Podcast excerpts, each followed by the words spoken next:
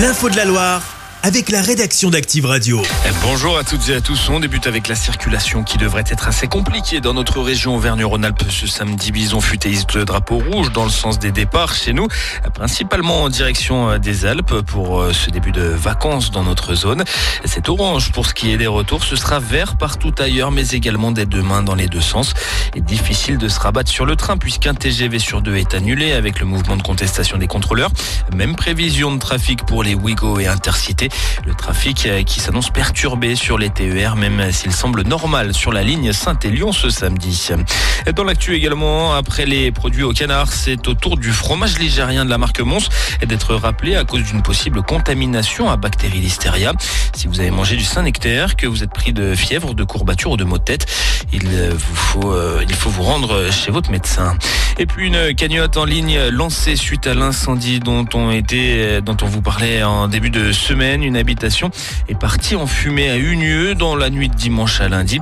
Cinq personnes se retrouvent aujourd'hui sans maison. C'est pourquoi la brigade de police de Firmini, dont fait partie le père de famille, a décidé de mettre en place une cagnotte Litchi. Le lien est à retrouver sur notre site activeradio.com. En sport, du foot avec la SS qui se déplace à Angers, deuxième du championnat et invaincu à domicile cette saison.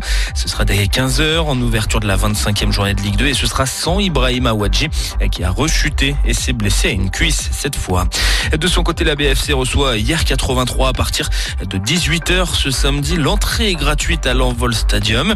Et puis en basket, tout le week-end, eh bien ça se déroule à l'Arena Saint-Etienne Métropole de Saint-Chamond, la Leaders Cup avec les demi-finales de la compétition ce samedi. Bourg-en-Bresse affronte Nanterre à 18h30. Paris Basket sera opposé à Monaco à 21h. Notez que Lasvel a été éliminé d'entrée hier. La finale, elle, ce sera demain, dimanche à 18h30. Et puis l'élection de Mister France, c'est aujourd'hui. Celui qui représente la région Auvergne-Rhône-Alpes et Charles Stamper, commercial âgé de 23 ans, originaire d'Annecy.